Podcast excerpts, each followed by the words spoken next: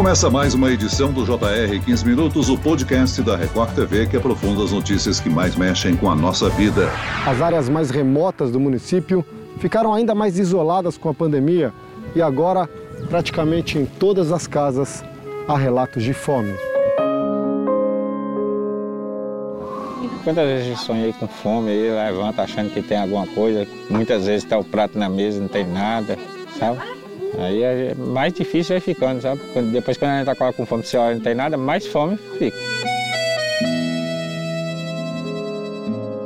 Me dá agonia saber que meus filhos não tomam café da manhã, porque eu, pelo menos, sou maior, né? Sou maior, eu aguento mais um pouco. Agora meus filhos são tudo pequenininhos. O Jornal da Record apresenta uma série de reportagens especiais que mostra a dificuldade e o desafio de quem ainda sofre com a fome no Brasil. Como a desigualdade pode chegar a limites tão extremos, a ponto de uma família não ter o mínimo para se alimentar. E o que poderia ser feito para, enfim, acabar com essa situação? Eu converso agora com os jornalistas que produziram essa série especial e que nos contam as histórias por trás das gravações. André Tal e Mariana Soares. Sejam bem-vindos. André? Tudo bem, Celso? Prazer participar do podcast.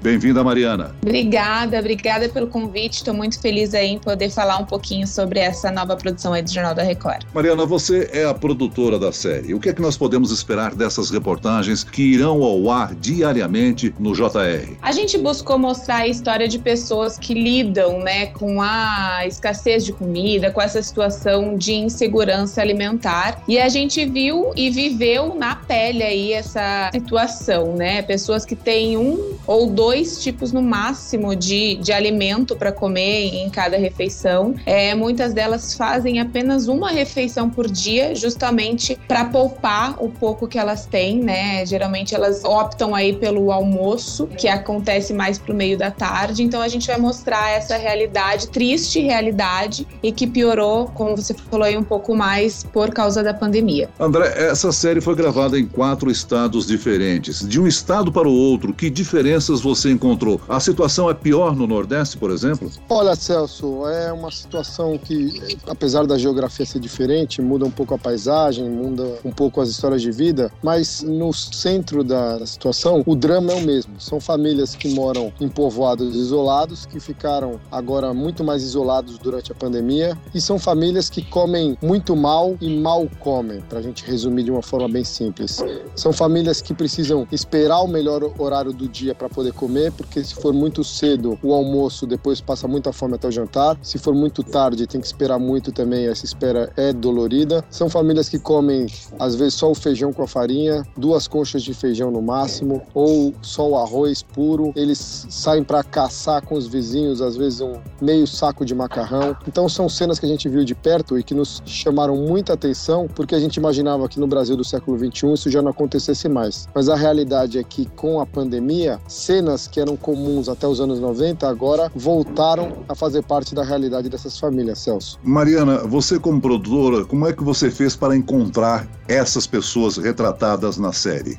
Bom, é, eu e o André fizemos esse trabalho de produção. É, a gente mapeou algumas cidades, basicamente as mais afastadas, com menos recursos, com maior nível de pobreza, um menor IDH, e fomos atrás aí de moradores, de locais mesmo que pudessem nos indicar bairros e localidades que retratassem, né, essa questão que a gente procurava. Então, a gente foi atrás de líderes comunitários, de ONGs que trabalham nessa né, questão da fome, que auxiliam de alguma forma, rádios locais, rádios comunitárias nos ajudaram também. Então, dessa forma, assim, procurando pessoas que conheciam essas regiões e essas localidades para nos levar até lá. Todos os lugares que a gente foi, eles são muito afastados, a gente demorava uma, duas horas para chegar, estradas de difícil acesso, então só com a ajuda dessas pessoas mesmo para a gente poder encontrar essas famílias esquecidas e como o nome da série já fala, fala meio que invisíveis, né? Agora, que recursos essas pessoas têm? Basicamente nenhum, né? Como é que elas tentam driblar a fome todos os dias? Olha, Celso, essas famílias dependem basicamente do Bolsa Família. Mas aí são duas situações. Primeiro, elas estão tão isoladas que estão muito distantes das agências bancárias para retirar o dinheiro. Então já tem um, um subcomércio ali de mercadinhos no meio do caminho que pegam, entregam o dinheiro em forma de crédito para essas pessoas, obviamente cobrando um percentual. E aí aí outra situação, o valor do Bolsa Família, para famílias muito numerosas aí, que tem 6, 7, 8, 9, até 12 filhos, a gente chegou a ver, não rende, obviamente, o mês inteiro. Então, essas pessoas fazem uma compra no começo do mês, quando chega lá para o dia 15, a situação já está bem dramática, porque o que elas compraram acabou. Algumas vezes elas conseguem comprar fiado já esperando para o mês que vem, e os últimos dias, até que o, o crédito do Bolsa Família caia novamente, são de fome mais dramática, de uma situação mais dura mesmo, em que eles têm que comer menos ainda do que estão acostumados a comer. E aí, quando começa o mês, já começam devedores, né? Tem a compra fiada uh, do que aconteceu no, no mês anterior. É dramático, muitas famílias tinham ainda antes da pandemia formas de renda, de fazer o trabalho, a diária em outras fazendas. Isso diminuiu bastante. Quem também, por exemplo, vende a farinha da mandioca, não consegue mais chegar às cidades para vender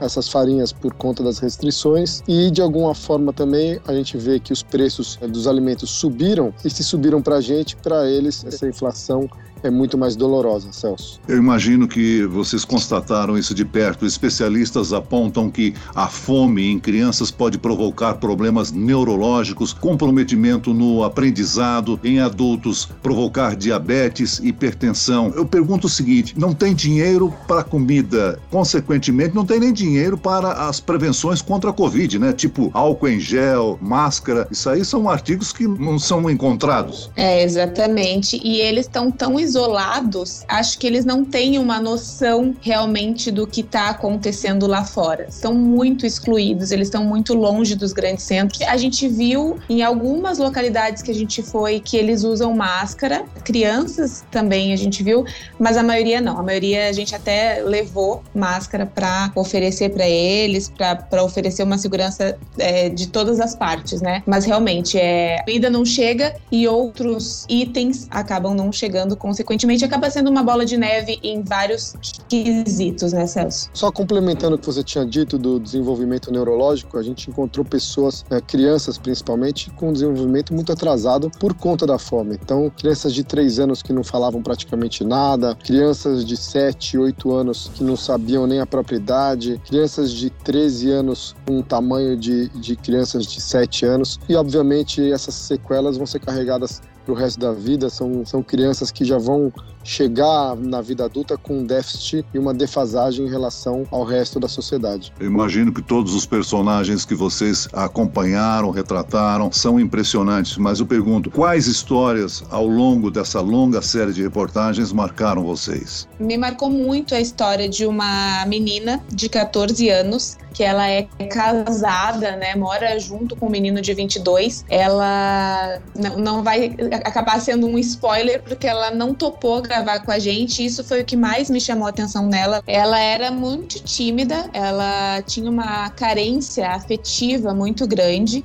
É, o que mais me chamou a atenção porque ela não gravou com a gente, ela não, não quis, não topou falar, mas o marido dela gravou e enquanto ele estava gravando com o André, com o Antônio e com o Clodoaldo, né, nossa equipe, eu fui fiquei dentro de casa tentando uma interação com ela, porque realmente me tocou muito essa carência. E num dado momento eu perguntei por que, que ela estava quietinha, se ela precisava de alguma coisa, se ela estava com fome, e ela disse que não, não, não, todas as perguntas ela dizia que não. E aí eu perguntei para ela se ela queria um abraço. E ela olhou para mim e disse que sim. E ela me deu um abraço tão demorado, tão cheio de vontade, assim, que uma hora eu até tentei relaxar os meus braços e ela continuou me abraçando. Então, aquilo ali me marcou muito, assim, dessa carência afetiva, maternal, é, de uma menina de 14 anos que é uma criança que leva uma, uma vida de adulto, né? Que ela é casada, precisa cuidar da casa e de tudo mais, tentando na conversa assim que eu tive com ela, que durou acho que uns 30, 40 minutos, chegou uma hora que eu perguntei que dia ela fazia aniversário e ela me disse que não sabia, não fazia ideia que dia que ela fazia aniversário. Então, realmente essa história me tocou muito. A gente não vai contar esses detalhes na TV justamente por, por causa da timidez dela e que ela não quis gravar, mas isso vai ficar comigo assim para sempre. Foi bem muito marcante, muito forte essa carência dela, né? São problemas emocionais que vai além da fome, né? Vai é uma questão humana mesmo. E para mim, viu, Celso, o que mais doeu como pai, né, que tem duas crianças dois meninos, foi a história de uma mãe de tem acho que 22 anos já com dois filhos pequenos e ela contando que durante dois dias o choro dos filhos pedindo leite e ela não tinha nada, nem um leite em pó para dar para as crianças e como aquele choro ia entrando no, no cérebro dela pelo ouvido e ia se espalhando pelo corpo em forma de desespero e eu me imaginei como pai não tendo como responder ao choro do meu filho por fome, né? E é, foi um momento que eu fiquei bem bem mal abalado porque além de jornalista, obviamente a gente é ser humano e aí até me afastei um pouco ali para tentar me recompor, mas eu guardo comigo isso daí, porque para quem é pai, saber que a gente dá tudo de melhor para os filhos e tem uma mãe um pai que quando o filho tá chorando, pedindo leite durante dois dias e não consegue dar nada, nada, nada, nada, é desesperador, né? Eu imagino a triste emoção de constatar o flagelo com que vivem essas pessoas, né? Eu pergunto o seguinte: vocês chegaram a acompanhar algum tipo de solidariedade que existe a, a, a,